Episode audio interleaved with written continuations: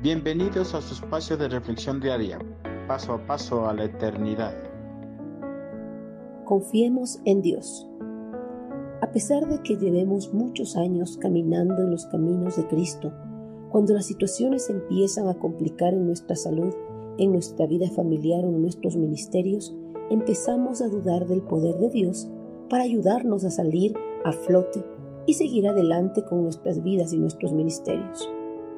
Esas dudas que invaden nuestra mente y nuestros pensamientos son porque todavía no tenemos plena confianza en el poder de Dios.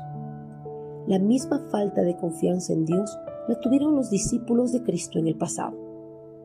Jesús les respondió, porque ustedes no confían en Dios.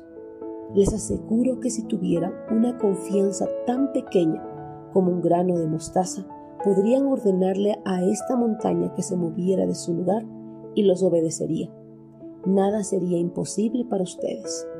Mateo 17:20 En cierta ocasión un padre de familia había llevado a su hijo enfermo a los discípulos de Cristo para que le sanara, pero ellos no habían podido ayudarle.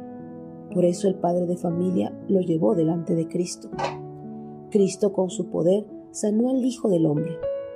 Minutos más tarde, los discípulos se acercaron a Jesús y le preguntaron por qué ellos no habían podido sanar al Hijo del Hombre.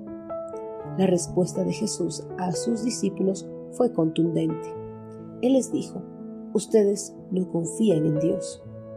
Al igual que los discípulos de Cristo, muchos cristianos no tienen plena confianza en el poder de Dios.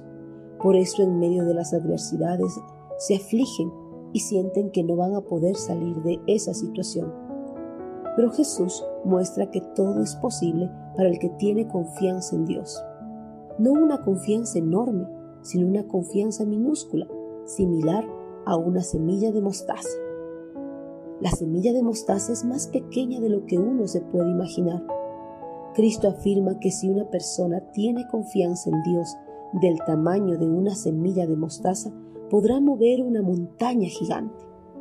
Lo que Jesús enseña en este pasaje no tiene nada que ver con la psicología de la mente positiva. Lo que Jesús está diciendo es que la fuente y el objeto de una confianza genuina es Dios, porque nada hay imposible para Él. Por eso el creyente que tenga confianza genuina recibirá su ayuda y nada se le hará imposible. Dios le ayudará a salir de las adversidades aunque parezcan gigantescas como las montañas.